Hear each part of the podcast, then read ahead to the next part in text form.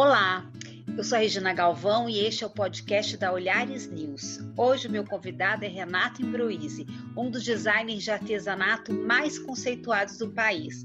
Renato, obrigada por aceitar o convite da gente para estar aqui hoje conversando sobre um assunto que é sempre muito bem-vindo aqui nessa plataforma. E eu queria saber quando é que o artesanato passou a fazer parte da sua vida. Então, bom dia, Regina, bom dia, ouvintes do Olhares. Assim, é um prazer aí falar com você sempre. Obrigada, e, Renato. Assim, começou, começou com 14 anos de idade, sabe? Eu, com 14 anos, comecei a me interessar uh, em fazer o meu primeiro tear.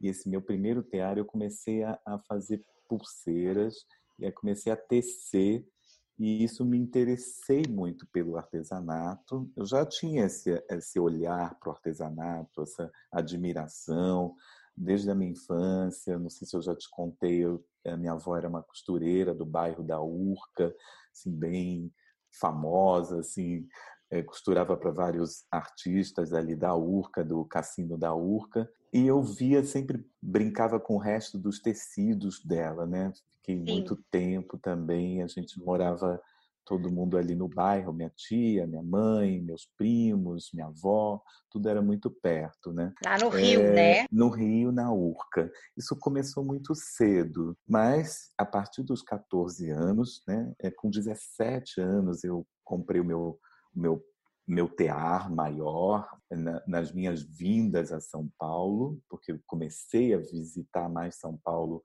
quando eu tinha 17 para 18 anos, né? E acabei me mudando para São Paulo com 19. Me casei com 19 e vim morar em São Paulo. Olha e aí, só. aqui em São Paulo, eu comecei meus cursos de tear manual. É, foi tranquilo para você, assim, nessa época, um homem se interessar pelo tear manual? Era, é, foi uma coisa tranquila? Olha, sabe que foi muito tranquilo. Eu acho que também, é, eu acho que porque a minha família, minha avó, né, todo mundo admirava o trabalho dela, respeitava, todo mundo, a casa dela sempre era muito aberta a clientes, era uma casa que estava sempre muito viva, né? A porta nunca se fechava. O apartamento tinha uma varanda grande em frente à Baía de Guanabara. Eu via sempre minha avó conversando com os, com os clientes ou na sacada da, da varanda ou dentro de casa. Então era sempre alguns artistas entrando na casa dela o tempo inteiro. Então foi muito tranquilo, não é que ninguém me reprimiu, pelo contrário, que me ótimo. deu maior incentivo, né? Uhum. É claro que quando eu vim para São Paulo, eu vim muito novo, levou um susto a minha mãe, eu vim para São Paulo largar tudo e, e vim para começar minha vida aqui junto com a minha mulher, né, com a Maria Emília. Vim estudar aqui né, na FAAP. Eu não terminei a, o curso na FAAP, porque acabei me dedicando mais à tecelagem manual mesmo. Era curso cursos. de que que você fazia? Era de comunicação visual, mas ao mesmo tempo eu fazia esse curso na Escola Waldorf, lá né, em Santo Amaro, técnico em tear manual. E aí, quando eu terminei esse curso técnico, eu acabei descobrindo que uh, existia no interior de Minas Gerais, numa cidadezinha chamada Ayuruoca. Uhum. A minha professora disse: Olha, vai até lá, no Vale do Matutu, você que tem interesse em fazer essa tua pesquisa, lidar mais com, com artesão é, tradicional, vai até essa região que você vai encontrar. E eu fui porque desde que eu nasci, minha família também tinha casa numa região próxima ali, que é São Lourenço, né? Então, eu sempre passei minha infância ou em São Lourenço, na época é, mais é, nas férias de julho, no frio, uhum. ou em Búzios, Cabo Frio, São Pedro da Aldeia, mais para o litoral fluminense ali, né? Então a, a Euroca é no Rio lugares. também? A Iuroca é no Não, Rio? Não, a Iuroca é Minas Gerais. Ah, é tá. Minas Gerais, é sul de Minas Gerais. Fica é, em torno de uns 80 quilômetros de Caxambu.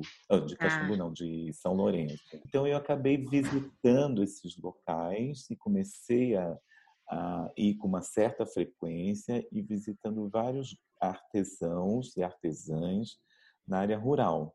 Na verdade, são artesãs, porque quem tece na área rural, naquela época, era 100% um trabalho feminino. Sim. Não se tinha homens tecendo naquela região. Né? Uhum. É, e aí fui e caí, depois de, de, desse início, me indicaram o Carvalhos, o Muquem, o Muquem onde eu estou até hoje, eu estou há 35 anos lá no Muquem, 35 para 36. Sim. Logo que eu comecei esse trabalho ali, eu, num um ano seguinte, eu, eu construí uma pequena casinha, um chalé ali, é, para me poder ficar mais na, na, no local. E aí comecei, esse trabalho foi espalhando para muitas mulheres ali da região do Muquem, né? As próprias artesãs foram indicando seus familiares, as suas filhas, e a gente fez uma campanha no início, eu ajudava elas a comprar e a produzir o seu tear. Eu não queria nada para mim, assim, que ficasse uma estrutura com todos os teares juntos para mim. Pelo contrário, eu queria sempre autonomia para elas. Uhum. Então, cada uma hoje cresceu muito aquela região numa produção de tear. Os próprios maridos produziam os teares, os marceneiros daquela região começaram a produzir os teares para os seus filhos, para suas é, para seus parentes, né? Mas, é, e, é, e... Renato, me explica uma coisa. Você estava fazendo essa pesquisa, conhecendo a região e, e, os artesãos daquela região.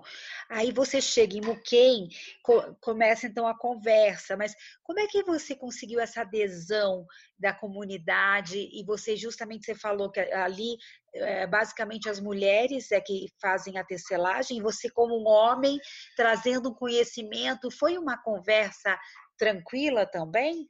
Então, foi é, assim, é, naquele início, é, é, um pouco mineiro, um pouco desconfiado, um pouco é. quieto, um pouco calado, mas eu, eu consegui, nessa minha conversa com elas, a Eva e a Noêmia ali do Moquém foram as pessoas com quem te, eu tive uma, uma conversa muito fácil, muito rápida.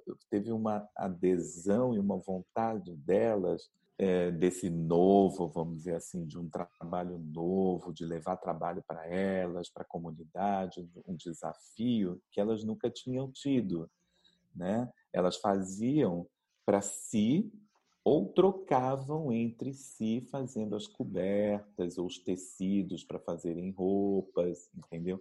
Era uma coisa muito pequena, muito caseira, né?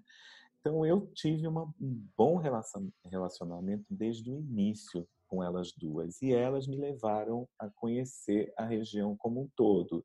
Por isso que eu te falei que logo em seguida eu resolvi construir uma casa ali para me fixar ali, porque antes de eu chegar ao Moquém, dois anos antes, essa pesquisa para esses outros lugares ali no entorno, a Iruoca, ali nesse entorno, é, eu não cheguei a construir um um trabalho forte nessa região ali, entendeu? Elas já me disseram, olha, se você tem interesse é, em ter um número maior de pessoas, o Muquem é onde se tece mais do que aqui. Então foi assim, foi um bom relacionamento e hoje a Eva, né, é, é uma pessoa que tanto ela quanto a irmã, a Noêmia já faleceu, já tem mais de 15 anos, a Eva continuou ensinando esses jovens. Até hoje ela continua. Quem tem interesse em aprender, vai até a casa da Eva. A Eva é,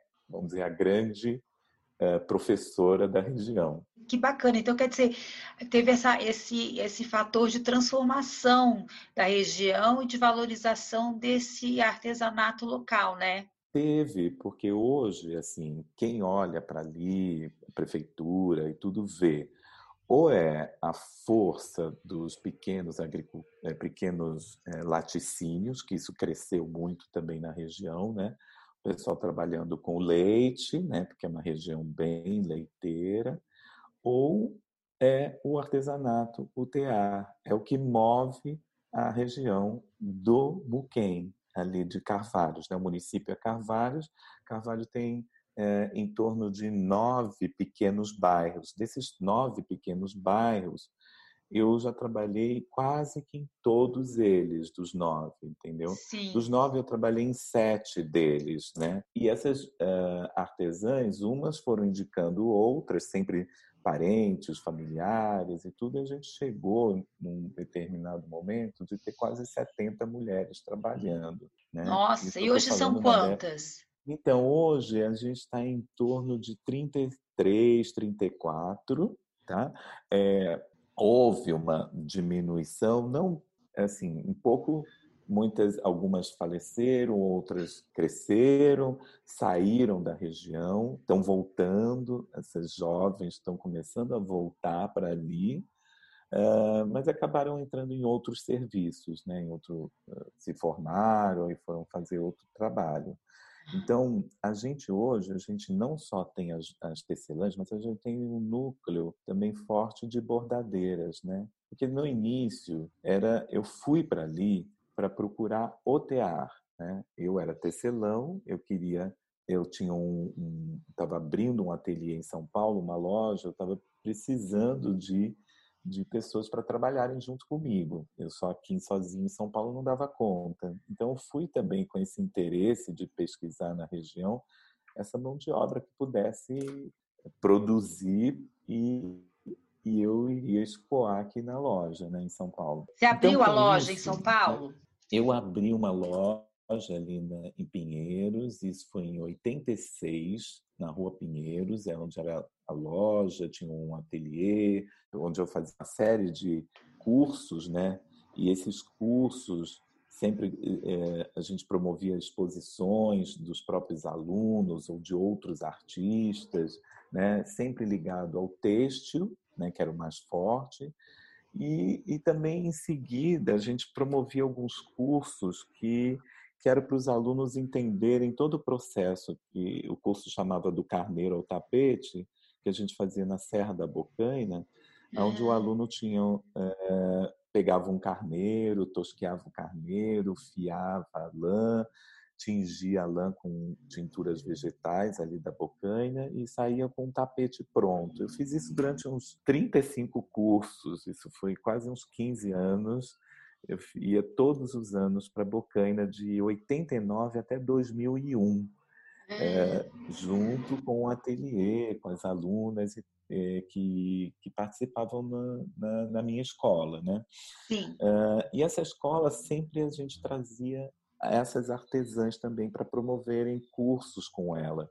Então vieram artesãs que faziam cestaria, é, tecelagem, fiação, tingimento. Nesse, é, nesse comecinho, né, eu comecei bem ali no Muquem, como eu te falei, uhum. mas logo em seguida eu, eu comecei a trabalhar em outro povoado que era muito próximo a São Lourenço. Cheguei até a construir também um galpão ali, que era o Mato Dentro, onde a gente trabalhava só com a cestaria de palha de milho porque é uma região que é muito forte, tem muitos artesãos que trabalham com cestaria de palha de milho e de taboa. Esse material você levava também para sua loja, Renato? Como era o nome da loja? A loja chamava Manufacta e Ateliê Renato Imbroise. Uhum. É, eu trazia muito aqui para a loja, mas aí foi uma época que eu comecei a distribuir muito esse material em várias outras lojas em São Paulo. Comecei em São ah. Paulo, assim. Ah. Era uma parceira, logo no início, era a Mercearia do Conde, que estava começando meio que junto comigo. Eu comecei em 86, elas começaram provavelmente em 87. Então eu produzia muito material ali para a Mercearia do Conde, que é esse um restaurante que tem ali na, na Joaquim Antunes, né? Sim, Depois logo em seguida Empório Santa Maria, Toque Stock, Pão de Açúcar, é, e aí foi, fui distribuindo né, para redes grandes, então a produção foi crescendo foi absorvendo essa produção com essas várias artesãs, não só do Muquem, mas também do Mato Dentro. Uhum. Isso, eu te digo que é o Mato Dentro eu acompanhei até o final dos anos 90. Depois eu resolvi me dedicar só ao Muquem, né? Por quê? Porque o Mato Dentro eles já tinham mais facilidades, já tinham mais clientela, era mais fácil o acesso, eles estão muito próximos a São Lourenço. Então, eu achei que o Muquem precisava de, de, uma dedicação maior minha e uma necessidade maior. Então, eu deixei o Mato Dentro e fiquei só com o Muquem até hoje. Eu ia te falar isso, que Não, você tá, mas... falou, do, falou de Minas, né, do Muquem, dessa região, mas você já percorreu o Brasil todo, né? E aí depois a gente vai chegar uma hora na África, mas com esse seu, com a sua expertise e essa sua facilidade de envolver as comunidades, né, Renato? Queria saber como é que começou esse trabalho com as comunidades e também com o Sebrae, que tem sido um seu parceiro aí ao longo dos anos. Desde 86, trabalhando com essa comunidade no Muquem, né? É, 84 eu comecei essa pesquisa na região, mas em 86 eu comecei a me fixar no Muquem, né? De 86 a até 96 eu me dediquei exclusivamente ali.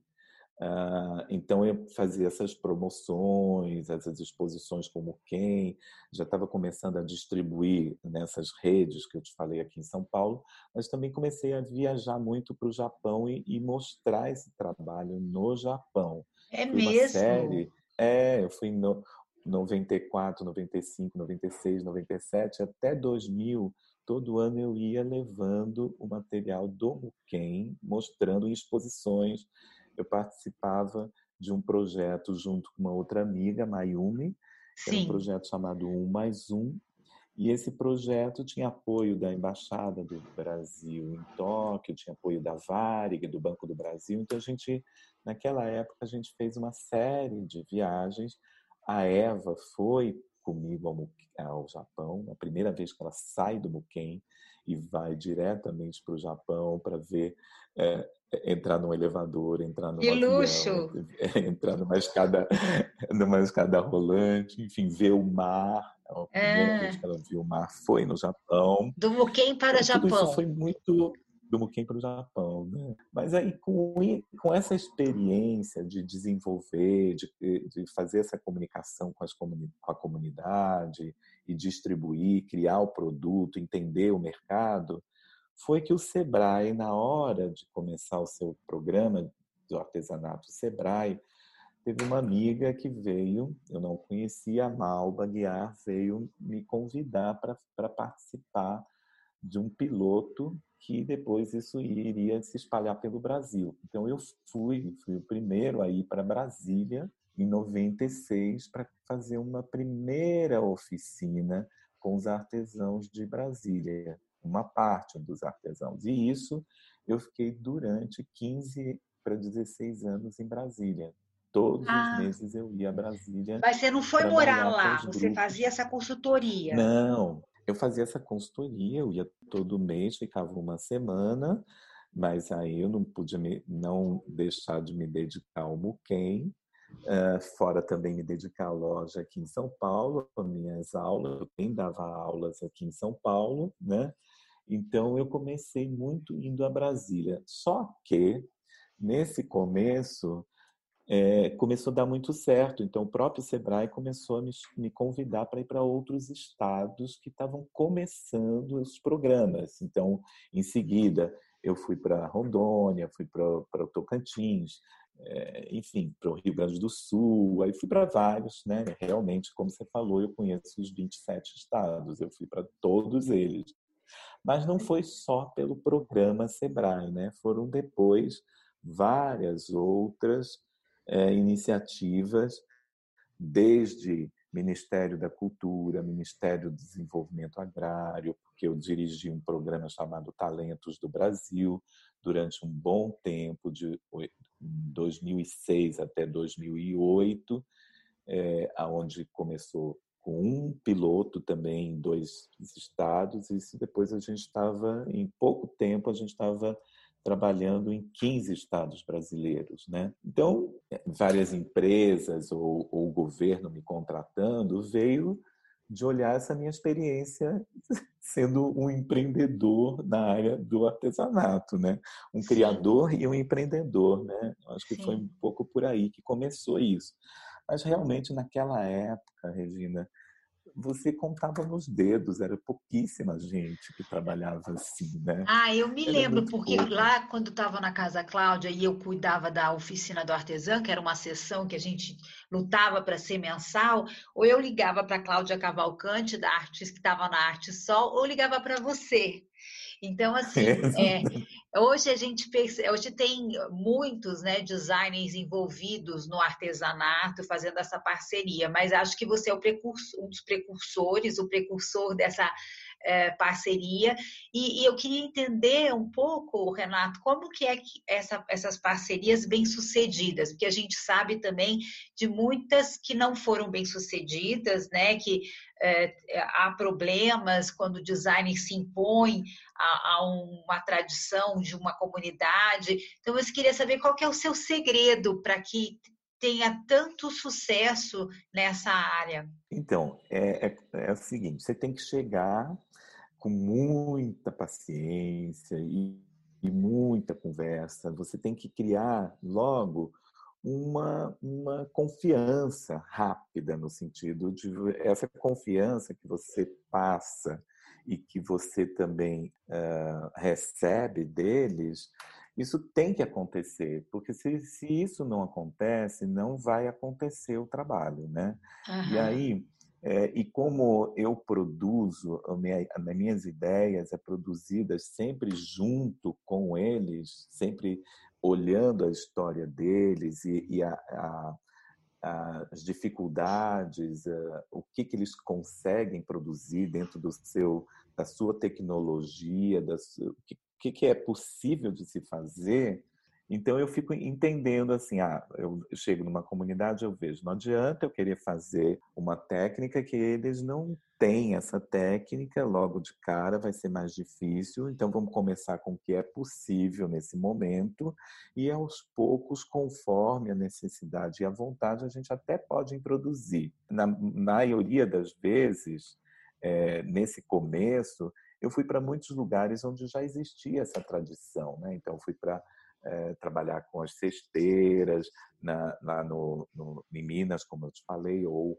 as rendeiras na Paraíba, ou as tecelãs na, no, no, no Piauí, que também fui várias vezes e tudo. Então, já fui para alguns lugares que as pessoas já tinham esse ofício, mas outros lugares é, era zero, era assim, não se tinha quase esse é, aprendizado. Então, a gente tinha que levar também uh, a professora, e eu sempre achei que era importante levar essa professora artesã, como aconteceu Sim. em alguns momentos na África. Eu vou te dar um exemplo da África, é. Uh, porque eu levei uma artesã, que talvez você conheça, a Rose, que, é, que trabalha com as flores do Cerrado, Sim. é um grupo lá de Brasília. Sim. Ela foi comigo em 2005 para Moçambique e ela foi para uma comunidade, aliás, 2005 para 2006, ela foi para uma comunidade que chama Guludo, uma comunidade completamente isolada. É, a gente tinha, sim, é, mulheres fazendo cerâmica, panelas de barro, ou pessoas fazendo esteiras, pra, que eles é, usam as esteiras para fazer, para dormir né, em cima das esteiras ou nas rezas, porque são 100% muçulmanos ali na região. Eu levei a Rose, a Rose ficou três meses lá. Ela ficou três meses ensinando é, a técnica não só da, das flores, né, de desidratar as folhas, mas principalmente técnicas de trançado. E, e isso deu muito certo para aquele povoado. Ele, hoje, a gente está falando há quase 15 anos, né?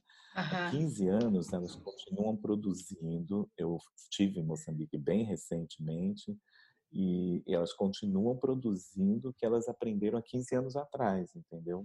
Sim, é, que bacana. Desse, é, foi muito, muito legal. Mas é o que eu te falei, assim, chegar em cada uma dessas as comunidades têm que entender bem esse perfil da comunidade, ver o que, que eles conseguem produzir e o que, é, e o que assim, não adianta você querer produzir uma peça que não vai ter nenhum entendimento. O entendimento vem pela, por gerar essa renda para elas nova, né? Então, por exemplo, se eu estou fazendo, como foi o caso do no Capim Dourado, eu fui primeiro a chegar no Capim Dourado em 96, né? 96 Jalapão. 97, no Jalapão e você produzir um, um, aquele suplá, aquele suplá redondo. Ninguém usava suplá nas suas casas, entendeu? Uhum. Então, é, eu entendi que a maneira mais fácil era fazer formas circulares. Então, essa forma circular, fazer o jogo americano, uma bolsa, elas não sabiam para que uso. Elas começaram a entender que aquele preço, aquele valor daquele produto gerava uma renda para elas e, e, isso chamava atenção. Então você tem que também, não adianta você, você tem que fazer o produto, mas você tem que levar até esse mercado e trazer esse resultado financeiro para elas. Sim. Estou falando numa época que não se tinha nada disso, como a gente está falando aqui agora, né? não tinha quase internet, internet ninguém se fala, não tinha essas redes sociais, nada disso. Então as pessoas é, como é que a gente mostrava para esses artesãos esse mercado que era completamente fora da realidade delas, entendeu? Como é que elas iriam saber, ah, eu vou produzir isso, para quem que eu vou vender? Aqui jamais eu vou vender. Sim. Então, sempre, eu acho que é, o que aconteceu com o meu trabalho, desde o início, o que acontece, né? É, mas eu estou falando lá atrás, aconteceu das, desses dessas várias instituições me chamarem, é porque ela, ela via um começo, meio e fim. Eu produzia, eu criava junto com a comunidade, mas eu mostrava para onde isso ia e como é que isso seria vendido. Então, eu mostrava isso também sempre para a própria comunidade, né? É, mas, é, Renato, você falou de duas situações, né? Uma que você vai e você já encontra o artesanato de raiz ali inserido na comunidade, e o outro que você não tem esse artesanato e você desenvolve ali com as pessoas uma a técnica e cria produtos, né? É, essa segunda etapa deve ser bem mais complicada. Essa segunda etapa é mais complicada, leva mais tempo, leva mais investimento, né? Porque às vezes, assim, primeiro tem um tempo de formação, né, dessa comunidade, então tem um tempo maior de investimento do, dos investidores, digamos assim, né? Uhum. A própria comunidade dificilmente eu conto nos dedos qual é a comunidade que consegue hoje pagar o designer, por exemplo, sozinha ela. Eu não vejo. É. Né? Mas eu já tive alguns casos raros.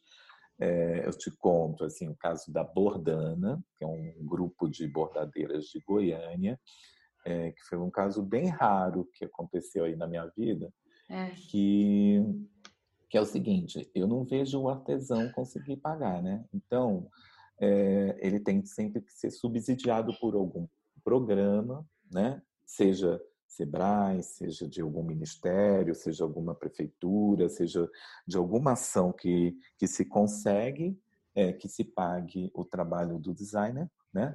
Uhum. Mas no caso da Bordana foi o seguinte: esse grupo eles eles que me contrataram no começo. Olha! Eles ficaram durante. É, porque eles foram assim. Elas é, conheceram meu trabalho com as bordadeiras de Taguatinga, em Brasília. Que é aquela e... das, das, das árvores e dos pássaros, em colchas. Então, esse trabalho, isso, são colchas que a gente começou a fazer em 98, 99 é, eram colchas é, todas bordadas à mão, é, com motivos das flores do cerrado, dos pássaros brasileiros, depois os peixes. A gente teve uma série desse. Eu fiquei muito tempo com as bordadeiras, né? Eu fui durante muitas oficinas com as bordadeiras de Taguatinga. E esse grupo de Goiânia ele chegou a me conhecer em Brasília mas aí não tinha agenda, enfim, não deu certo. Ela chegou a me contactar, a, a Selma, que é a liderança da Bordana, chegou a me contactar, mas não, não deu certo. Passou um tempo, conseguiu e eu fui. E, e foi a primeira cooperativa é, que está no sistema, no Ciscop, que é o sistema de cooperativa né, brasileiro. E é um, é um grupo de, de bordadeiras né, que está ali dentro. Então, elas conseguiram entrar. Então, essa, essa cooperativa bordana, então ela, fez, ela conseguiu me levar. A gente fez uma coleção linda que chamava Arranjo Produtivo Local, também baseado em, nas flores do cerrado, mas com uma outra completamente diferente do que foi feito com as bordadeiras de Taguatinga, né? Porque a referência delas era a, a, as bordadeiras de Taguatinga. Na verdade, as bordadeiras de Taguatinga virou uma referência nacional, né? Muitos grupos olharam para esse trabalho, né? Uhum. E, e, eu vejo referência em vários lugares, né? Que Sim. olharam para essas colchas, assim, a gente não, não via isso naquela época, né? esse volume de bordado. Né? Depois eles até conseguiram apoios, né? É, eles, por conta própria, eles fazem alguns uh, acordos, não só com, com o Ciscop, que era um parceiro deles, ou até com, com o próprio Sebrae do, de, de Goiás, né? É, conseguiu algumas ações, mas o início foram eles nos pagando. O trabalho deles qual que é, Renato? Também um grupo de bordadeiras, elas fazem uma linha de cama, mesa e banho tá. bordados, né? E elas bordam basicamente também o cerrado, né? Mas assim, o que aconteceu com esse grupo foi uma coisa também que para mim marcou muito. Era um grupo que existe essa liderança forte, entendeu que a gente precisava de um tempo para criar essa coleção, entendeu que a gente precisava aumentar a produtividade dessas mulheres, que são em torno de 25 mulheres, né, uhum. é, da, ali da periferia de Goiânia, e que precisava, porque elas, elas toda semana elas participam de uma feira, mas elas precisavam de fazer essa nova coleção. E essa nova coleção ia ter mais bordado, ia ter um desenho autoral de cada uma delas, porque cada uma, a gente começou essa ideia do arranjo produtivo, cada uma pegou um vaso de flores, trazendo da sua casa, e, e elas pegaram flores do cerrado e cada uma fez um arranjo. Depois ela desenhou esse arranjo floral e ela bordou esse arranjo. A gente foi para o cerrado, fizemos algumas viagens ao cerrado ali próximo a elas então ficou muito, tinha que esperar isso tudo acontecer. Então elas bordaram em torno de 500 peças para depois fazer o lançamento. Ah. E elas ah. conseguiram fazer isso no Palácio do Governo. A Selma é uma pessoa muito articulada, assim, muito tem uma liderança, uma força muito grande. E ela conseguiu que lançasse no Palácio do Governo. E o que aconteceu? Vendeu 99% sobrou pouquíssimas peças, sobraram Olha. pouquíssimas peças, em duas horas vendeu quase que tudo. Que ótimo. Então, e é importante, é, né, é Renato, ter essa liderança, né, nos grupos. É importante ter uma pessoa ali que é, leva a, a, a história para frente e se empenha, não é verdade? É muito importante, sem dúvida. É assim, a gente é, é sempre é, existe essa essa pessoa. E quando tem mais no grupo, melhor ainda, né? Porque isso se divide, né? Sim. Então, no meu caso, voltando aqui na Bordana, é uma cooperativa que é uma a maneira de trabalho é um cooperativismo mesmo, é tudo dividido, cada uma tem a sua função, elas distribuem isso, é, elas fazem um rodízio entre elas em participar da, da, de eventos comerciais, tem um grupo que faz a, toda a parte do financeiro, tem um grupo que é, é, é muito é, organizado é, em num formato de cooperativa, o que a gente às vezes não vê, né? A gente vê vários núcleos falando, colocando o nome como associação ou cooperativa, mas na, na real maneira de trabalho não é bem assim, entendeu? É, são, ó, acaba acontecendo muitas delas são produtoras e fica muito na mão de uma ou duas que gerencia essa produção toda, entendeu? Entendi. É, mas, é, mas é importantíssimo, tem que ter essa liderança, senão. E, e você tem, Renato, você tem ideia de quantas é, quantos, quantas comunidades, quantas, quantos trabalhos você desenvolveu aí nesses anos todos que você está dedicado ao artesanato?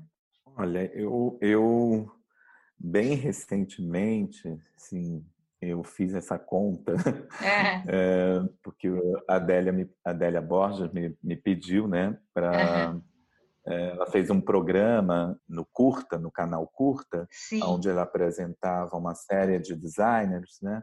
E ela me pediu isso. Foi uma pesquisa longa, uma equipe de produção dela que foi muito boa. E, e naquela época, isso já tem uns cinco anos mais ou menos, eu estava em torno de umas 200, 200 grupos, projetos onde eu já tinha percorrido, não só no Brasil, como Moçambique e São Tomé e Príncipe, entendeu? Ah, bastante. Em torno e, de 200 grupos. Muito. E, e, e Renato, então, como, conta, como é que você foi parar na África? Então, aí a África, é, eu fui em, assim, eu fui em 2003, eu estava trabalhando assim a mil aqui no Brasil, né, no programa Sebrae, e aí veio uma pessoa da fundação da Graça Machel, né, que é a mulher do Nelson Mandela, para pesquisar quem seria uma pessoa que eles levariam para lá para dirigir uma escola de artes e ofício numa, num povoado é, que fica a 250 quilômetros da capital, que chama Maciene. E aí eu fui escolhido, assim. Ela veio, viajou por vários lugares do Brasil, foi a, a Fortaleza, foi a, a Brasília, me encontrou em Brasília, viu trabalhando com esses núcleos, porque foi ela, foi assim, ela foi uma outra pessoa que já trabalhava, uma brasileira que trabalhava na fundação, trabalhava em saúde pública, né, trabalhava com os programas de AIDS, ficou sabendo do meu nome e ela indicou para me conhecer. Então ela veio também para me conhecer, né? Ela foi para Bahia, viu esses vários programas, né? E chegou na volta dessa viagem, marcou uma reunião comigo e disse: Olha, eu quero que você vá semana que vem. Ah. Aí eu, tipo, eu não podia ir, eu estava no meio de um projeto grande do Sebrae. Uhum. Falei: Não, eu não posso ir agora, mas eu posso ir em junho, né? E aí, quando, quando ela voltou, logo em seguida já organizou, me mandou a passagem, eu fui. Eu fui sozinho, né? Fiquei uns 20 dias uhum. né, em Moçambique. Eu não uhum. tinha ido ainda para o continente africano.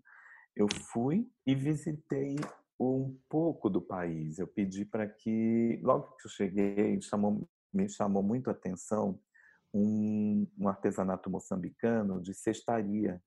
De, e esse artesanato estava no norte do país, estava quase na divisa da Tanzânia e não se encontrava quase lá na capital, mas isso me chamou a atenção. Eu vi no, na pesquisa, em alguns livros, e eu não vi esse artesanato na capital. E aí pedi que fosse, que eles me mandassem também para o norte. Então eu viajei, eu tinha uma, uma estrutura muito boa assim, de trabalho, assim, um investimento grande da, da, da fundação eu fui até lá e lá eu me encontrei com a Graça na Shell. Ela estava fazendo uma reunião com as lideranças lá de, de Cabo Delgado, né? Essa uhum. região por onde eu fui. Aliás, de Cabo Delgado não, de Nampula, é uma outra província. Então viajei e aí voltei, tive uma reunião e de lá eu pensei no projeto que seria, como é que seria esse projeto. Apresentei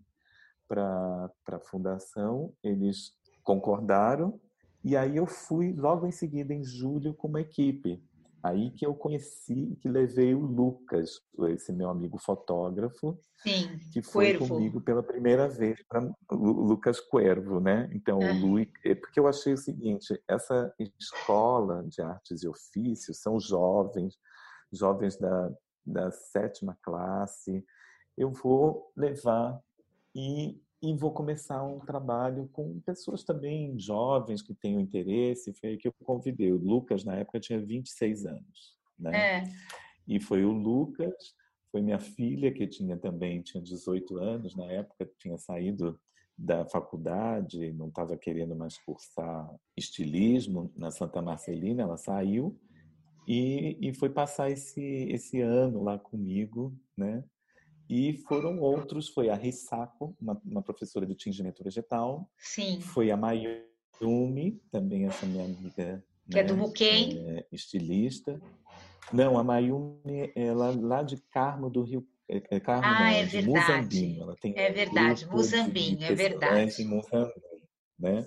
Então foi a Mayumi e lá fomos nós. Então a gente tinha que é, comprar equipamento, equipar a, a, o, a escola, organizar tudo desde, desde o zero, sabe? Porque a escola tinha algumas, tinha alguns teares, tinha uh, uma intenção de ser uma escola de artes e ofícios, mas que gerasse renda para essa comunidade, né? Uhum.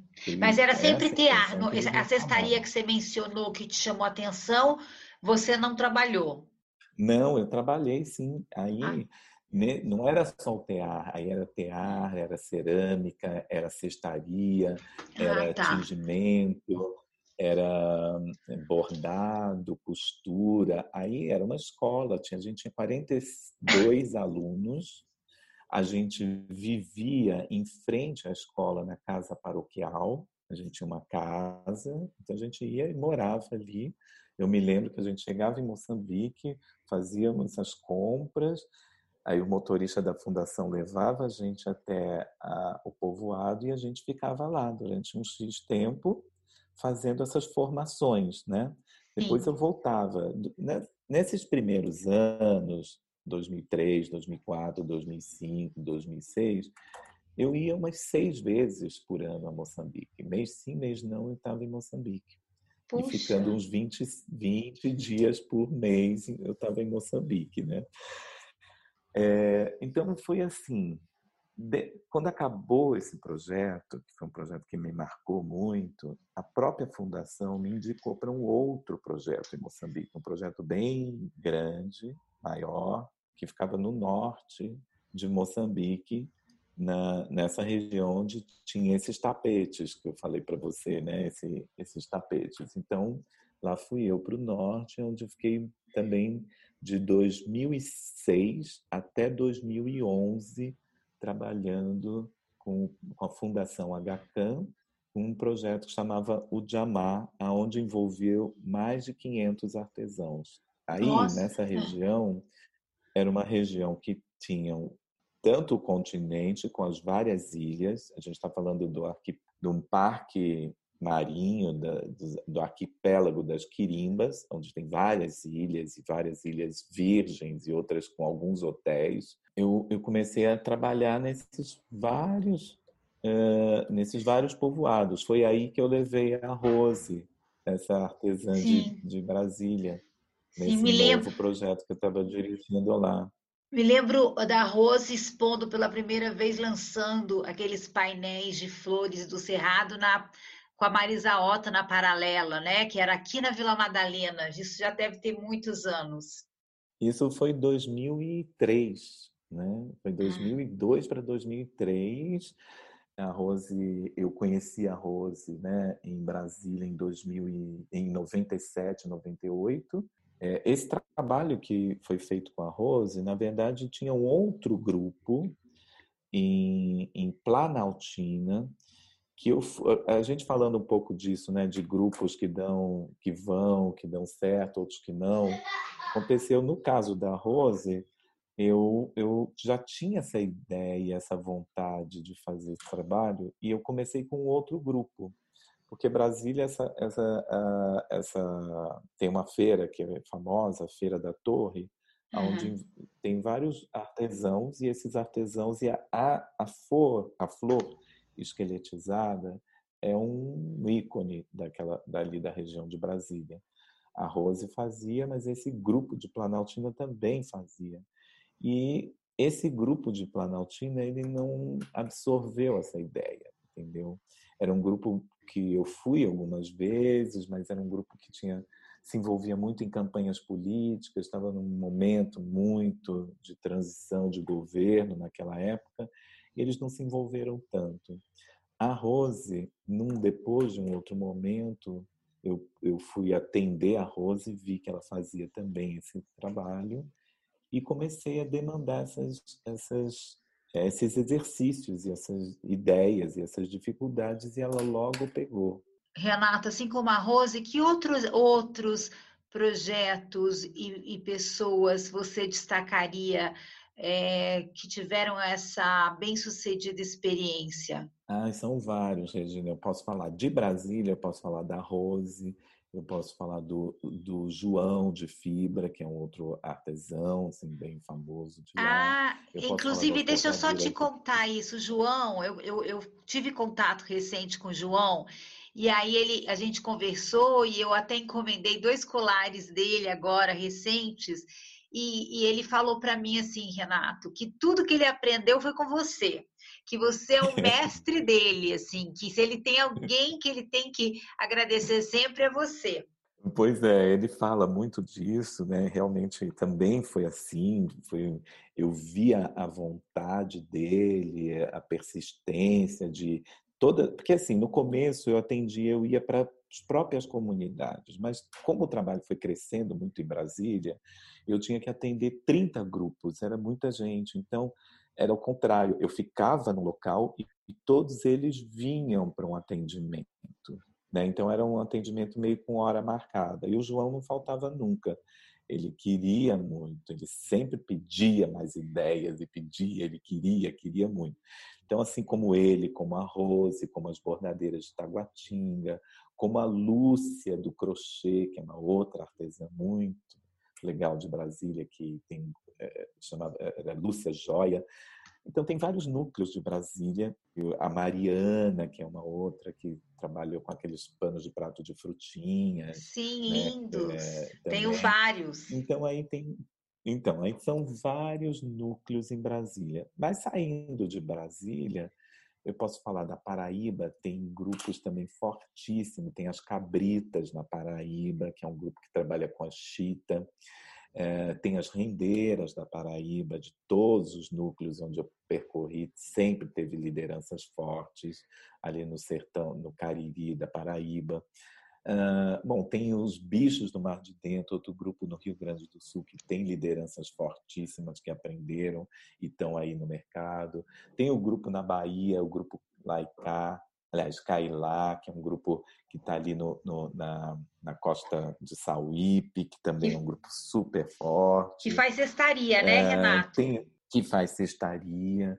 Tem as tecelãs do Piauí, as, as cesteiras do Piauí. O Piauí, eu posso te dizer, sei lá, são é infinito a quantidade de lideranças fortes no Piauí uh, e que querem, absorvem esse conhecimento, respeitam e, e, realmente porque teve uma série de ações no Piauí, né, durante muitos e muitos anos.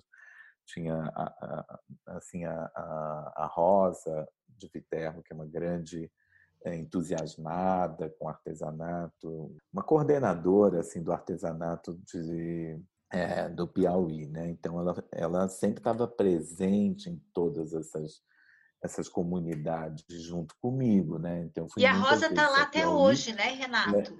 Ela está até hoje, mas assim as minhas visitas ao Piauí eram diferentes de outras, porque a Rosa me acompanhava sempre e, e eu visitava várias comunidades. Então era assim, às vezes eu ficava um período numa, já passava para outra, ensinando aquele novo desenho e vinha para outra, porque elas absorvem rapidamente, entendeu? Rapidamente elas absorvem.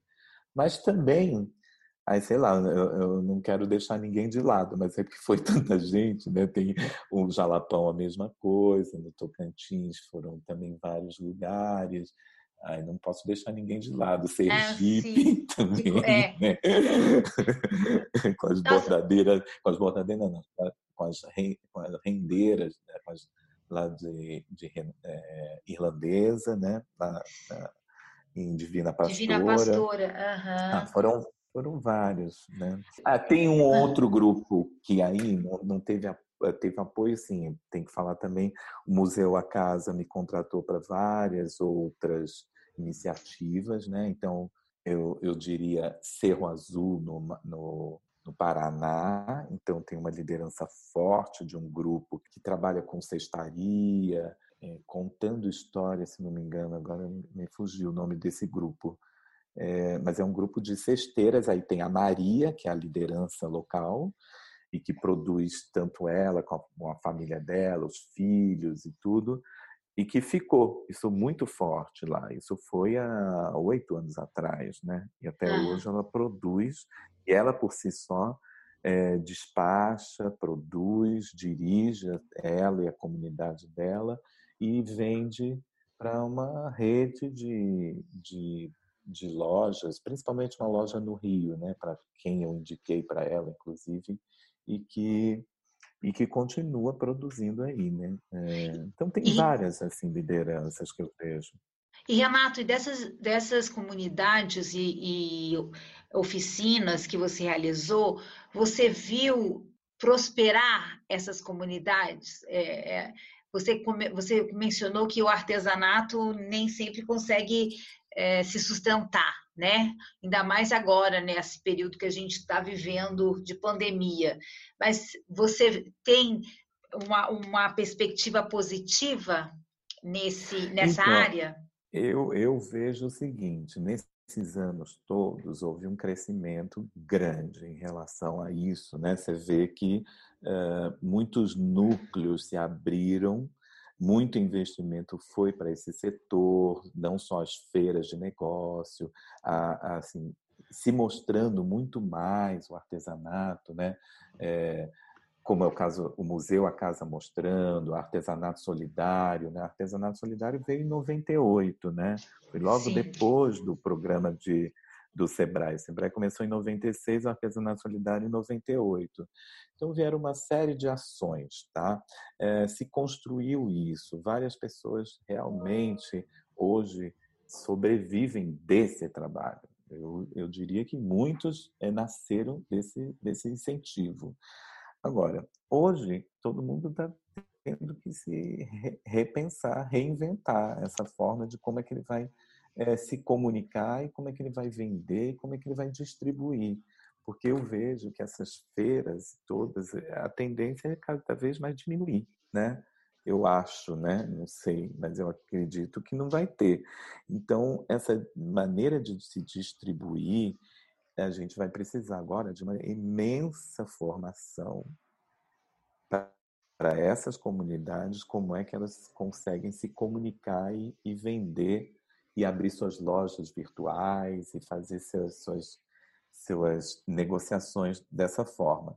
Agora, o que aconteceu, é, o que facilitou, eu diria, não sei exatamente de uns cinco anos, um pouco mais para cá, é o WhatsApp, né? O WhatsApp facilitou e ajudou muito essa comunicação, né? É, eu nem diria nada é, Skype, Zoom, né, dessas outras é, ferramentas, hoje o artesão se comunica com muita facilidade pelo WhatsApp e pelo Facebook, né? Então isso ajudou bastante. Sim. É, você vê alguns deles postando, negociando, mas ainda é uma parcela muito pequena. Ainda é uma parcela muito pequena. Eu, nesse exato momento, eu achei que eu estava em, em, vários projetos. Hoje também trabalho para para Suzano, que é uma empresa de celulose, já há alguns anos que eu venho trabalhando, né, para nesse vamos dizer assim nesse apoio ao artesanato é, e é isso a gente está em, em seis estados, né? E nesse momento a gente está construindo mais de 150 mil máscaras. Então a gente está conseguindo dirigir. É, a gente está dirigindo à distância esses vários núcleos são em torno de quase 200 artesãs no Maranhão, espalhados pelo Maranhão, Espírito Santo, Bahia, São Paulo, interior de São Paulo e Mato Grosso do Sul. É claro que isso é uma campanha, é uma, um incentivo aí da empresa, mas é, eu, eu acredito que eu acabei de também de participar de uma feira é, na Paraíba, uma feira que acabou de acontecer semana passada, uma feira online. É uma feira criativa na Paraíba, eu, eu sei, esqueci o nome da feira agora. Mas foi semana passada, sabe? Várias pessoas estavam participaram, vários grupos. É, a Paraíba construiu, cada um tinha como se tivesse seu stand virtual, mas houve uma série de ciclos de palestras e, e cursos à distância e tudo. E eu participei de uma rodada de, de conversa, né? Entre eu, Eduardo Barroso, era o mediador, e outros designers mexicano, colombiano é, e, e, uma pessoa da Paraíba também, né? E você acha é... que funcionou, Renato? Deu? Você gostou desse formato de digital? Para te falar a verdade, eu não gostava muito disso.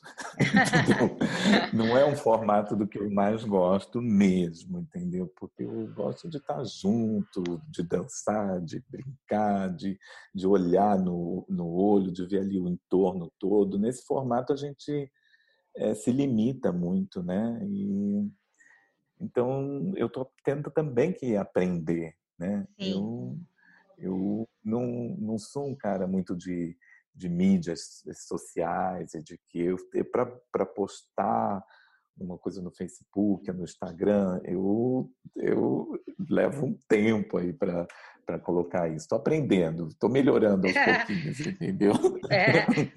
Mas, Renato, e, mas, mas eu acho sabe... que não tem volta, né? É, não tem volta mesmo. Mas você acha que a, a feira, você soube se ela foi bem sucedida, se teve venda, retorno? Então, eu não soube ainda sobre é, o resultado da feira. Eu soube pouco em relação a todas as palestras, os encontros, foi, parece que foi um super sucesso.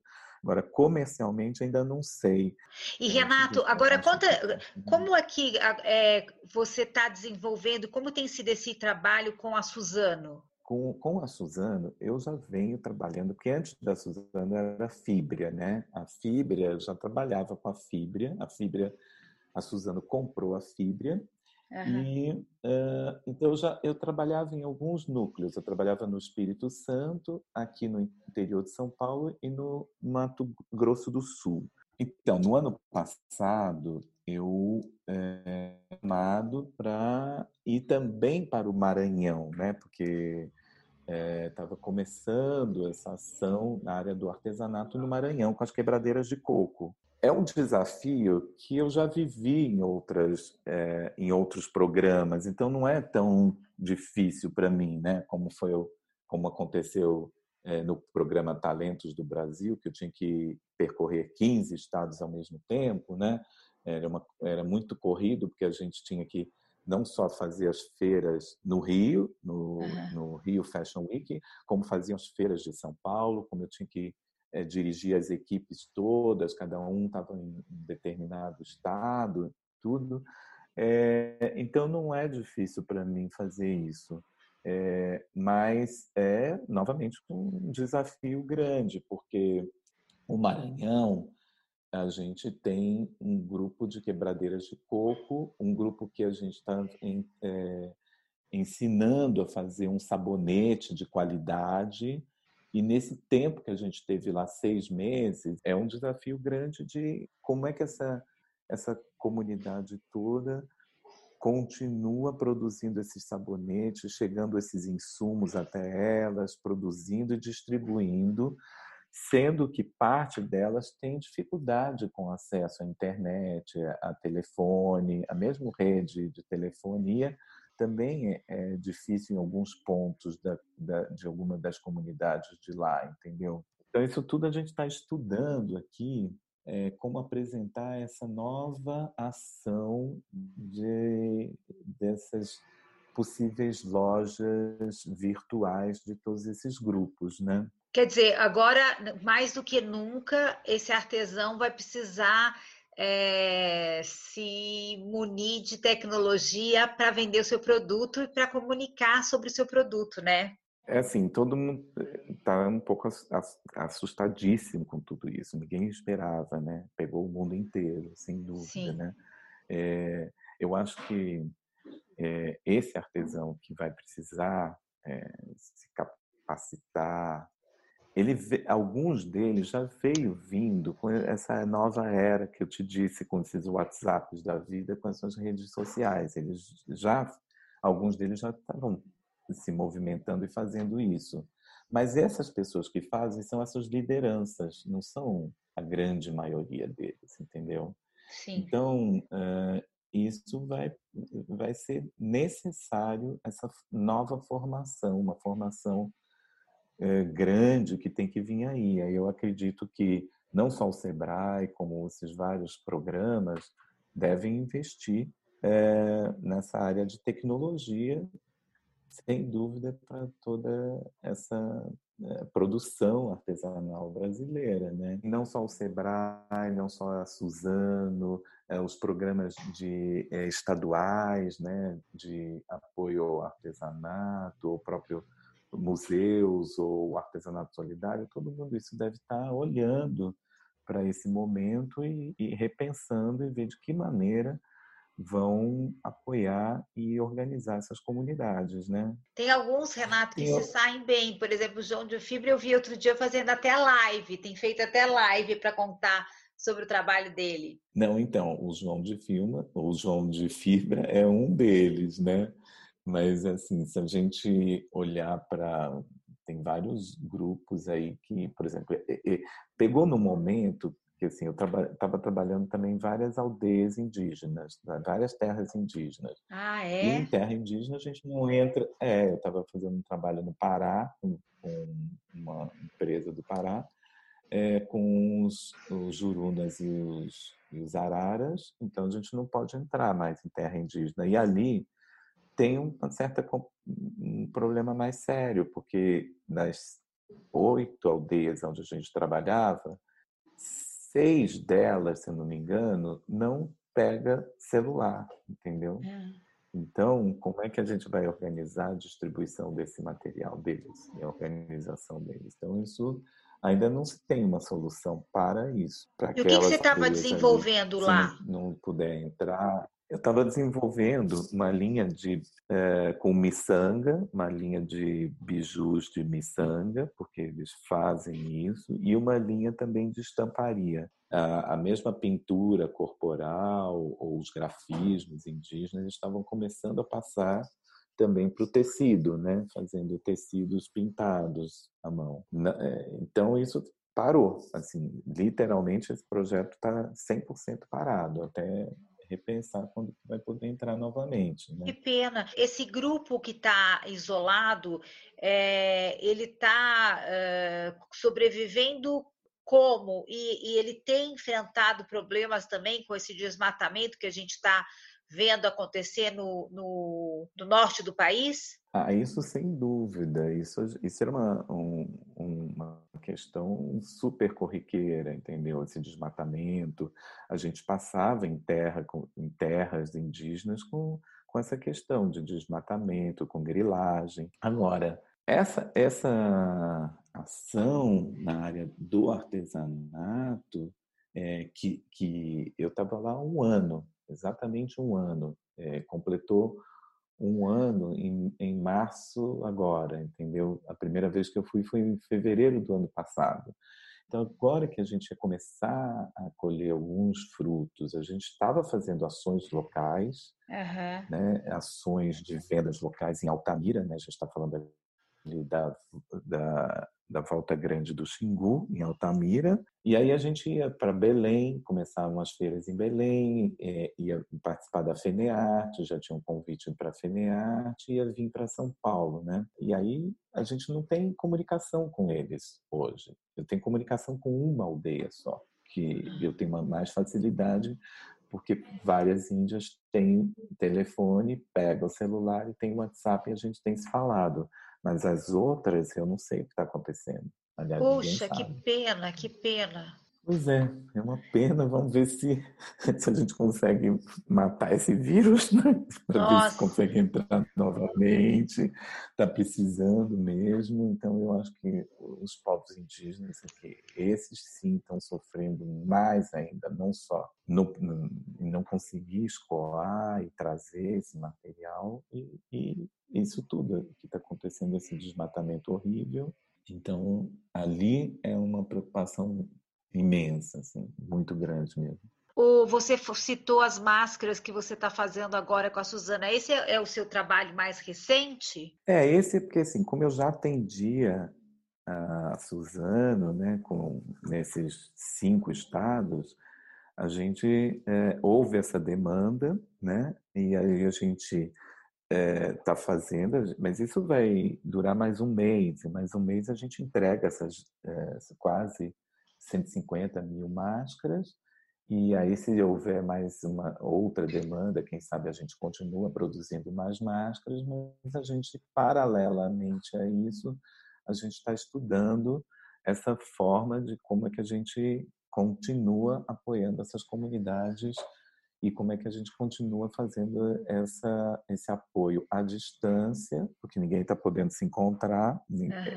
não pode fomentar nenhuma reunião, né? A equipe, tudo está sendo à distância, mas por outro lado, é, essa construção da máscara foi bem interessante, porque a gente já tinha um cadastro desses artesãos, então foi fácil a gente se comunicar e fazer pequenos grupos, tá? Ah. A gente tem ah. grupos de cada estado e a gente se comunica com esses grupos, distribui o material, a gente fez um vídeo, eu vou te mandar esse material, que a gente fez um folheto de uso da máscara, um folheto como se faz a máscara, um vídeo explicando como faz a máscara e mesmo assim, à distância a gente está organizando a produção, controlando a qualidade, controlando em, em, vídeos, né, em teleconferências, a gente tem feito isso.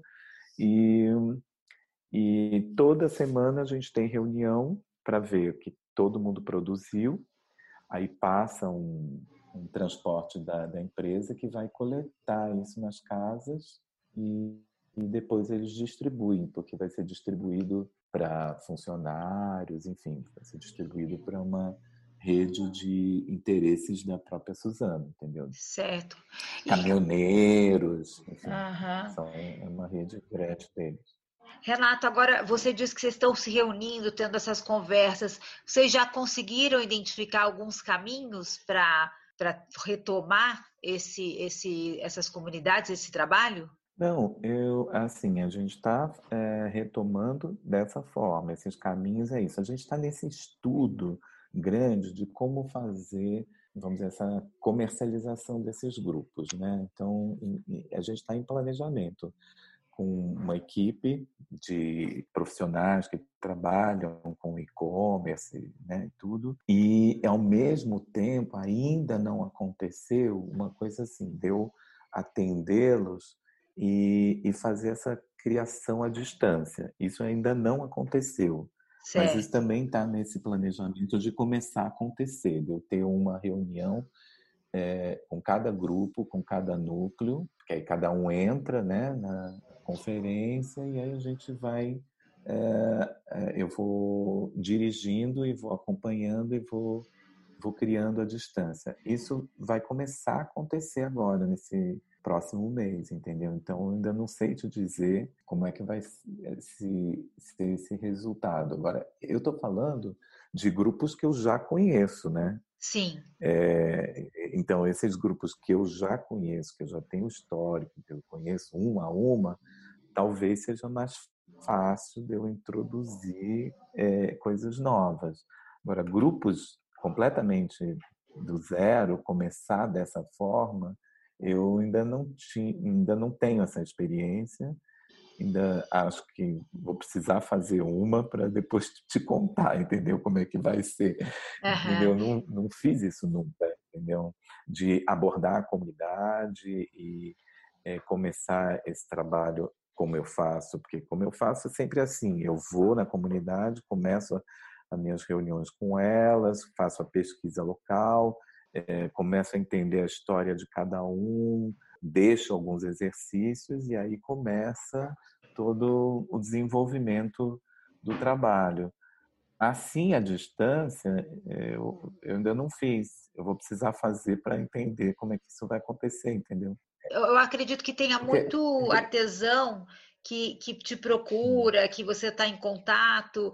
É, como é que você tem sentido eles e que recado que você dá para eles, assim, para eles continuar perseverar aí no, no artesanato e no trabalho que eles desenvolvem? Eu tenho recebido, sim, é, várias pessoas, inclusive o João, a Mariana, todo mundo tem me ligado, me pedido. É, eu tinha uma oportunidade deles participarem dessa feira na Paraíba, mas já estava esgotado. É, eu, eu, o que eu acho que é o seguinte, eu acho que eles precisa continuar, tem que cada vez mais, assim, é, eu acho que nessas crises a gente esse tempo que cada um está em casa, né, arrumando a sua casa, repensando na vida, vai trazer sem dúvida é, ideias novas. Está vindo na minha cabeça uma série de coisas que eu acabei não fazendo e que eu vou talvez conseguir realizar agora, desde arrumar meus arquivos todos e tudo, né? Uhum.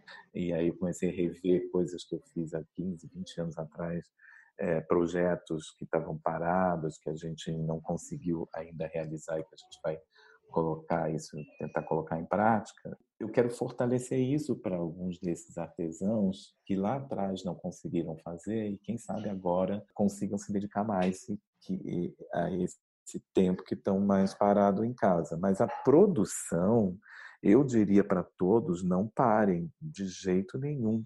Pelo contrário, continuem produzindo, porque de uma forma ou de outra, essas vendas irão acontecer, sejam não mais presenciais, mas tudo vai vir muito mais as pessoas recebendo em casa.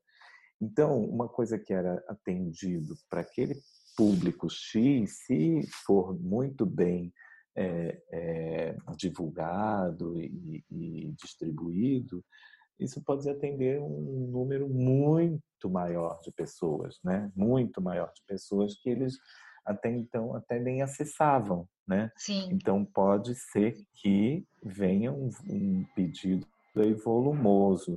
Vou te dar como exemplo, e eu queria que eles entendessem isso. A Tokstok está fazendo uma campanha grande de apoio aos artesãos, né? Então a gente lá, o Muquem, atende a Tokstok, né? É, o que, que a Tokstok fez? Ela, em vez de simplesmente cancelar o pedido, ela dobrou o pedido. A gente Olha. acabou entregando, entregando essa semana o dobro do pedido que a gente costumava entregar.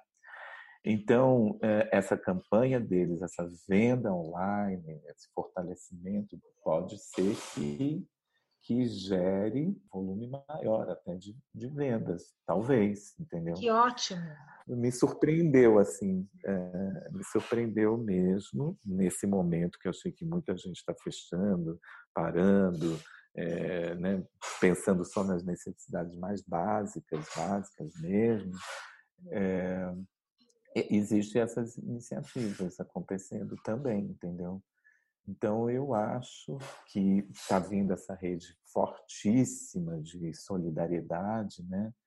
É, todo mundo tem que repensar nisso. Eu, eu, acredito, sem dúvida, que o que o artesão faz, assim, que é, é, esse trabalho autoral, artesanal, manual, que leva essa, toda essa carga histórica em cima desse objeto, isso não vai perder nunca.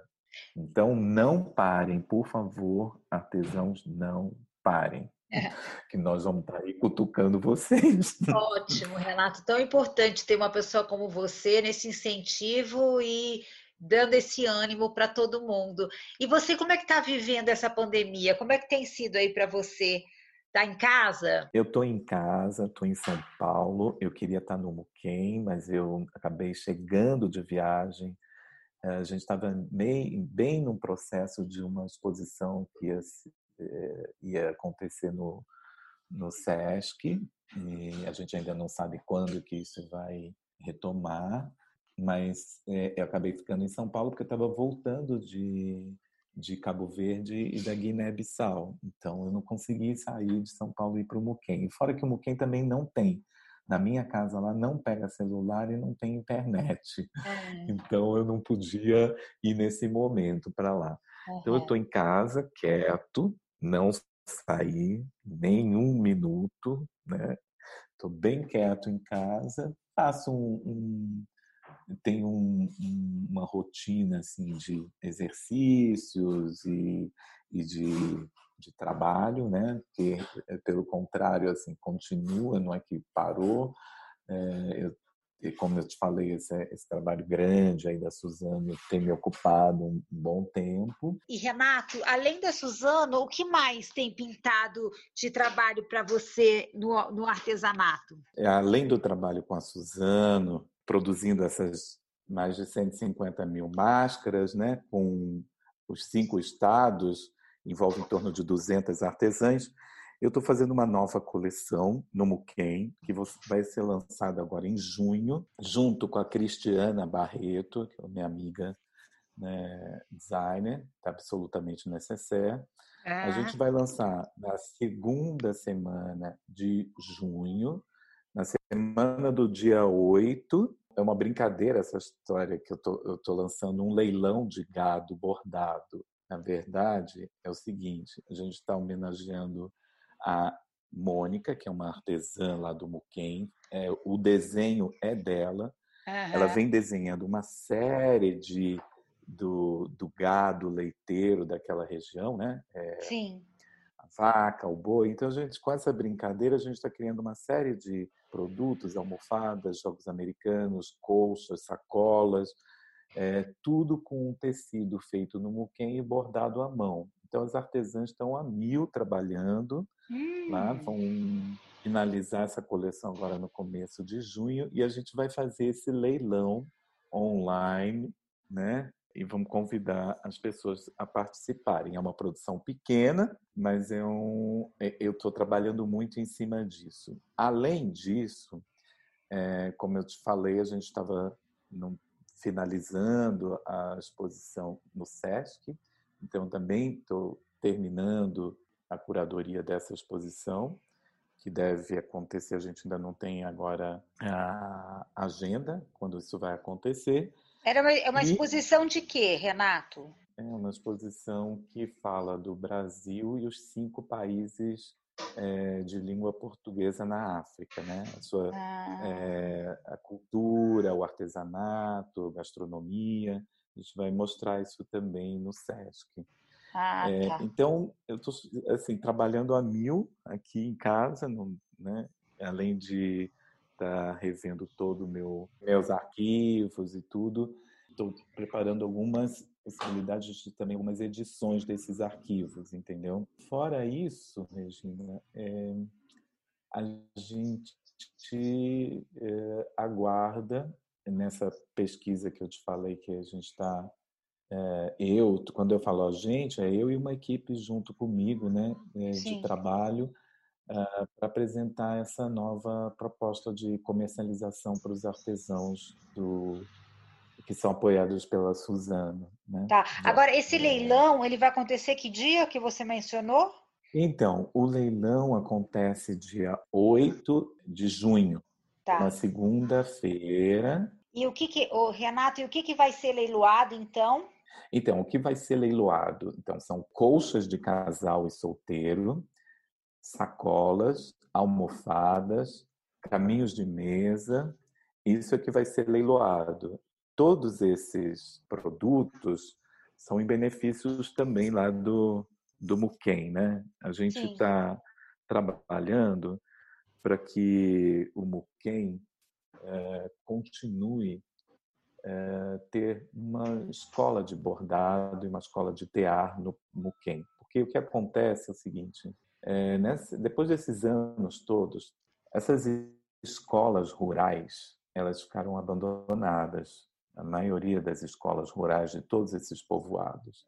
Uhum. As prefeituras resolveram trazer as crianças para estudarem na, na cidade, né, em Carvalho. Uhum. Então a gente está tentando fazer essa campanha para ainda está bem no início, mas a gente vai é, fazer essa campanha para, quem sabe, poder ocupar essas, essas escolas e organizar uma escola do tear e continuar o trabalho perpetuando né, o que, que foi feito lá e continuar com que as, as mães continuem ensinando seus filhos, continuem produzindo, porque é um espaço muito central da comunidade, entendeu? É bem é. no centro, onde está a igreja, onde está o laticínio. É, é, então é um espaço importante, né? E como é que se participa do leilão? Vocês vão fazer por onde? Pelo Instagram? Por, por, por que plataforma? Então, nós vamos fazer pelo Instagram, né? E, e aí vamos mandar um convite e aí vamos fazer esses pequenos grupos, né? A gente vai ficar é, nesse período da tarde, no dia 8, das 16 até as 18 horas. E vamos ver, né? Porque é não é uma produção também muito grande, é uma produção de em torno de 50 peças no máximo. Tá? E, e, elas são muito bordadas, é um, é um bordado bem cheio, assim, bem grande. Cada colcha leva em torno de quase umas 80, 90 vaquinhas, né? E essas uhum. vacas é, têm de tudo quanto é assim, cores e formas e tamanhos. E eu logo que vi esse primeiro desenho, porque a gente fez algum, algumas oficinas de desenho no Muquem, as mulheres são muito reticentes para desenhar, mas a Mônica, que é esse meu braço direito lá hoje em dia, a pessoa que está sempre na frente, é o gerente que organiza isso tudo, é, que hoje passa para todas as artesãs, porque a Eva hoje já está com uma certa idade, ela fica ensinando e fica mais recolhida na sua casa. A Mônica que circula um pouco mais. Então, ela desenha, me mostrou um desenho muito especial, muito mesmo. E eu venho estimulando a ela a desenhar cada vez mais, né? Ah, Vocês vão ver isso nessa primeira coleção. O Renato, e é, em que plataforma? No Instagram de quem? Qual que é o Instagram? Então, o Instagram é Renato Imbroise. Vai ser no meu Instagram. Tudo com I, tudo né? Tudo junto. Tudo, é. tudo com I. Tá. Outra pergunta que eu queria fazer para você. É, eu ah, já vivenciei algumas vezes, já é, em feiras, né, em que a gente tem o artesanato ali, várias uh, na paralela, na feira lá no Museu A Casa, de pessoas reclamando de preço do, do valor do artesanato. É, o que, que você responde quando você é, é, perguntado sobre isso, questionado sobre isso? Olha, eu acho que é claro que tem isso, sem dúvida, mas assim, a pessoa tem que primeiro entender um pouco todo esse o porquê do valor, né? Porque eu acho que tem alguns dos grupos, tá, que, que se apresentaram comigo e esse grupo é, aqui do Vale do do Paraíba, eu achei bem interessante. Ele coloca no, o preço e ele mostra toda a construção do preço. Tá? Uhum, uhum. É, desde o porquê daquele preço, onde que está o valor dos insumos, qual é o valor da mão de obra, as horas trabalhadas para chegar naquele preço. Aí eu acho que é, dá um pouco para o cliente entender o porquê que aquele trabalho tem aquele valor, né? Sim. Você começa a comparar isso, né? Eu ouço, sem dúvida, é, falar, ah, mas é caro, ah, não é caro. Eu acho que a pessoa realmente tem que entender um pouco isso. Eu eu estou achando cada vez mais assim a gente sempre faz constrói os preços junto com os artesãos né uhum. a gente nessas oficinas a gente faz essas planilhas de preço, a gente dá as aulas de como precificar e, sem dúvida, eles conseguem é, aplicar e entender melhor né, cada processo de produção e de construção daquele trabalho, né? Sim. Mas é, eu, eu no, no, no, geral, assim, Regina, eu, eu te digo que eu não tenho.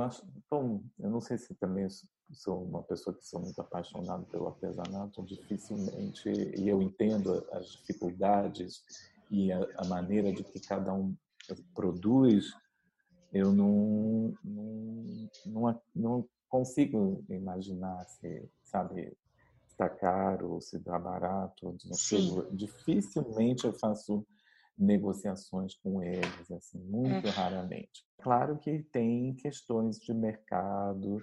Se você quer atender aquele mercado que vai te empurrar para um preço é, diferente do que é da sua linha de produção, você tem que saber se você quer aceitar ou não e se adequar àquilo, né? Então, é, eu acho que na hora de produzir e pensar junto com os artesãos, eu sempre penso no mercado que vai atender um público A, B e C, e que é uma produção numa escala hiper pequena, com valor altíssimo agregado, e uma produção numa escala maior, entendeu? Uhum. Tanto é que, em alguns casos, a gente conseguiu atender grandes empresas em produções de 100, 120 mil peças, como foi o caso uma vez é, lá do Buquem, pegar um pedido desse para a Natura foi uma coisa bem rara. Nossa, foi bastante. Dez anos atrás. Uhum. Foi muito raro, mas a gente, é, eu acho que a gente não dá para perder é, o cliente, não dá para perder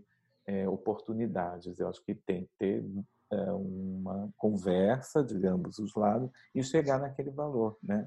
Você não acha que também, Renato, precisa passar pela conscientização do, do consumidor sobre é, é, esse artesanato que se leva o tempo, que é uma técnica às vezes, muitas vezes ancestral e que leva muito tempo às vezes para ser feito também, porque é, é, você acaba gastando, às vezes, numa bolsa sem pensar muito, e quando você vai para o artesanato, você fica é, é, mais reticente de gastar o dinheiro, é, de repente, numa colcha bordada, né, num cesto é, trançado à mão. Essa valorização do artesanato, eu acho que ainda ela é um pouco difícil assim para o público em geral entender a, a, e valorizar esse, esses artefatos. Sim, mas é, é como eu estava te falando, é, tem sim isso, mas é assim, nesses anos todos eu achei que isso eu vou dar como um exemplo. Lá em 98, quando a gente pensou em fazer essa colcha bordada, inteira bordada, com as bordadeiras de Taguatinga, elas ficaram assim horrorizadas, acharam que nunca iam conseguir vender porque não conheciam esse mercado, uhum. o mercado para quem ia consumir isso, né? Uhum. E, e eu disse não, isso vai, isso vai. Isso marcou como um produto. Eu faço em todos os grupos de bordado, eu estimulo a produzirem essas colchas.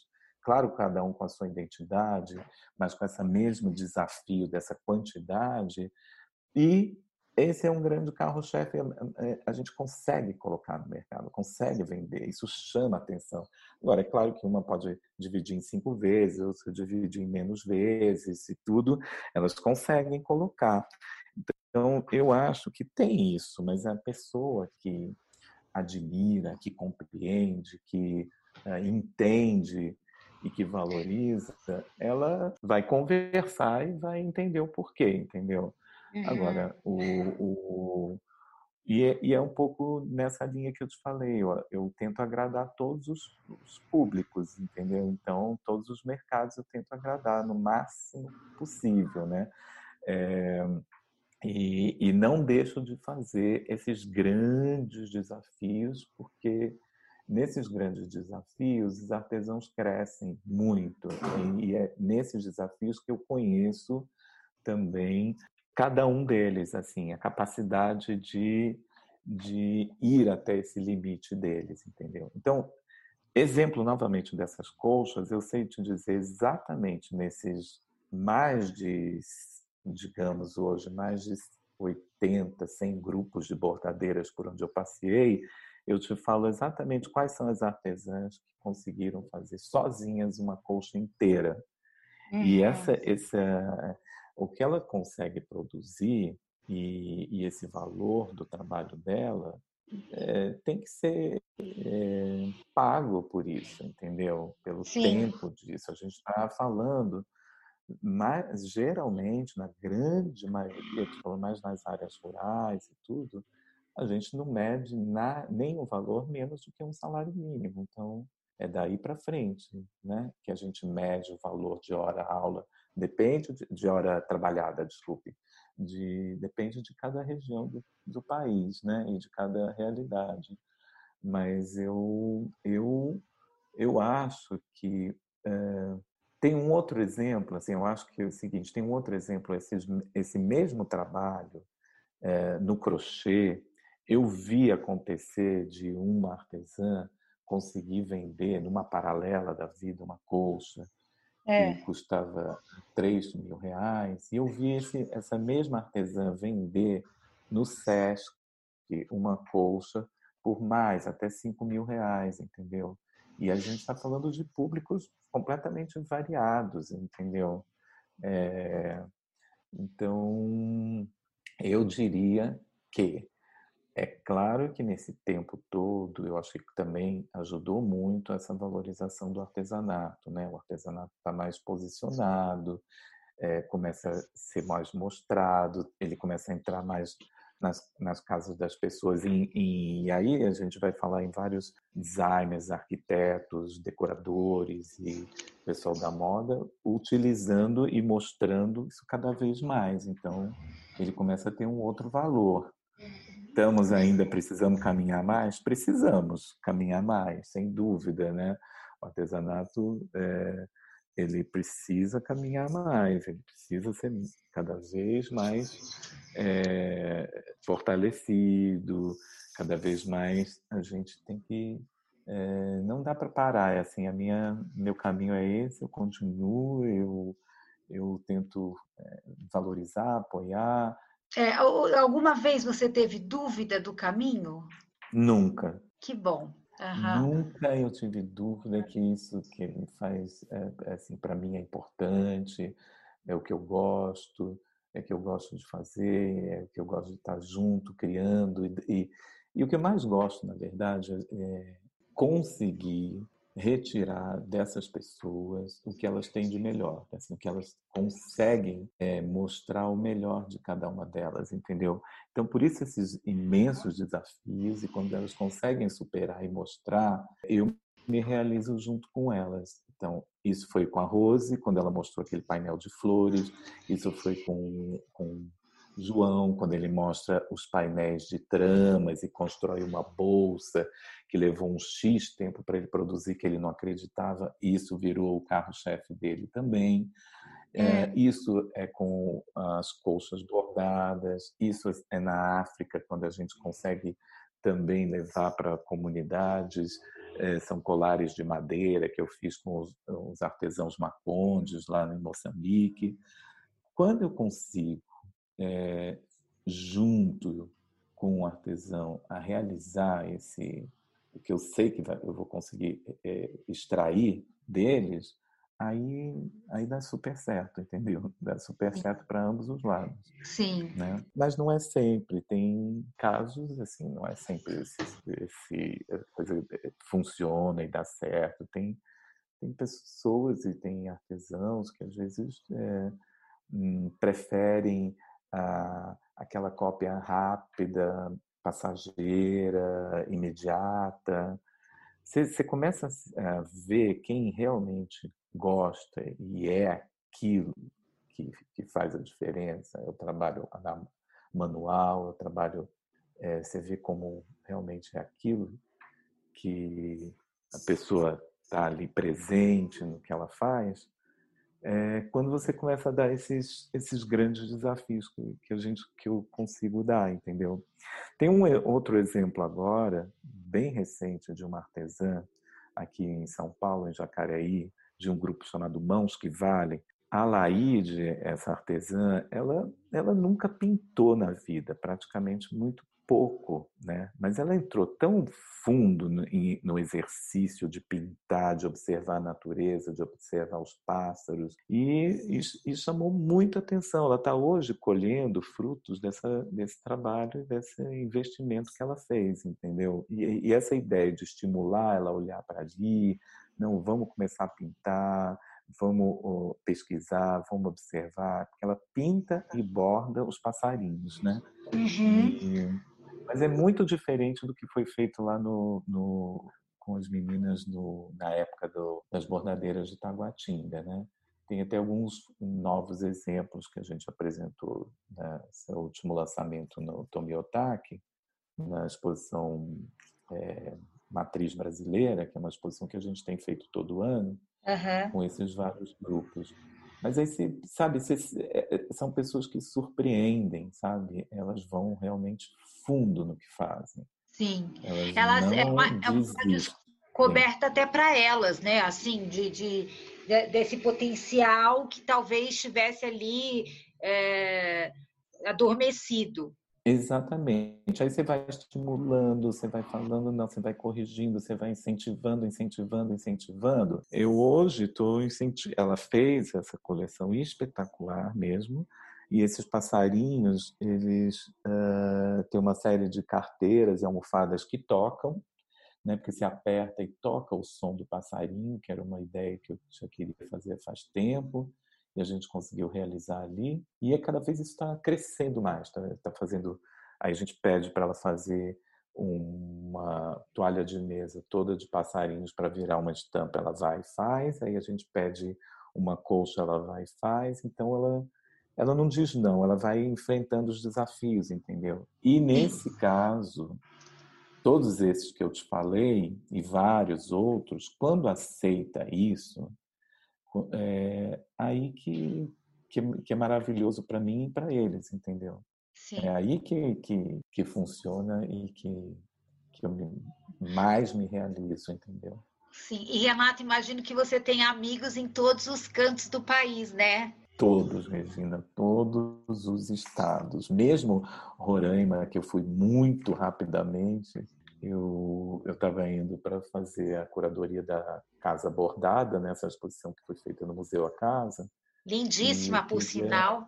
Linda, né? E eu queria mostrar todos os estados, quando eu comentei isso com a Renata, de fazer uma Casa do Brasil, a Casa Bordada. E eu fui para Roraima. E eu consegui, depois de muita luta, consegui que uma senhora de Roraima me mandasse um bordado foi bem interessante essa história, porque ela, a Maria é o nome dela, e ela, é, eu conheci num restaurante. Ah. E, e ela me dizia que ela, ela ficou muito tempo na Serra Pelada, passando por homem, né? Ah, ela é? Nossa. virou como, é, como uma cozinheira. É. Na época lá ninguém sabia, era a única mulher na Serra Pelada. E, e ela ficou cozinhando durante quase seis anos lá e, e depois voltou, foi morar em Roraima, onde ela tem parentes e tudo. E foi super assim, foi muito rápido, porque eu fui nesse restaurante porque me disseram que era espetacular o peixe. E eu fui lá e eu logo encontrei com ela e comecei essa conversa. Ah, eu estou aqui procurando bordadeiras, não estou achando. Eu já vinha me embora. E ela me falou assim: não, eu bordo, ponto cruz.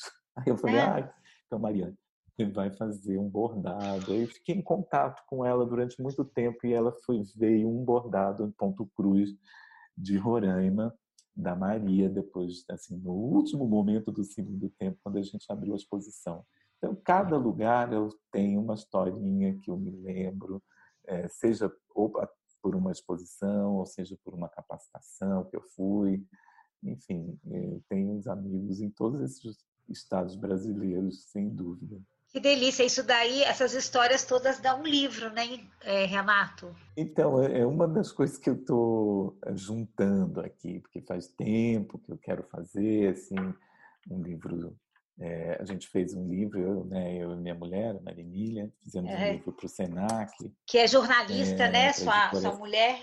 É jornalista, escritora, e ela, a gente fez uma, uma, um livro em 2013 que chamava Desenho de Fibra. Esse é. livro conta 30 projetos, né? Era um livro para o Senac e falando um pouco desses 30 projetos, mas mostrava o produto em si, mostra a minha, minha metodologia, conta algumas dessas histórias, mas já tem bastante tempo, já teve muitas outras histórias que eu preciso contar, então a gente está conversando a respeito e principalmente a história do Muquem, né? Que tem Sim. um acervo enorme desde o início, quando eu cheguei lá, construção da casa e como é que começou os primeiros trabalhos e tudo. Muito bom ter ah, esse registro, bom. muito bom. É, Renato, então assim, eu quero agradecer muito é, a sua entrevista, uh, muito feliz de poder ter esse é, depoimento seu, que sempre trabalhou e valorizou o artesanato brasileiro e acredito que a gente precisa cada vez mais, ainda mais agora nesse tempo de pandemia, estar tá voltado para o que é nosso, né, o que é feito no Brasil e feito pelos brasileiros. Então, agradeço bastante aí a sua entrevista e desejo muita sorte nesse leilão. Tomara que vocês consigam aí o resultado esperado. Muito obrigado, Regina. Muito obrigado. Eu sei que você está aí junto, acompanhando há muito tempo. A gente tem percorrido essa minha história toda, né? E obrigado, é sempre um prazer aí falar com você.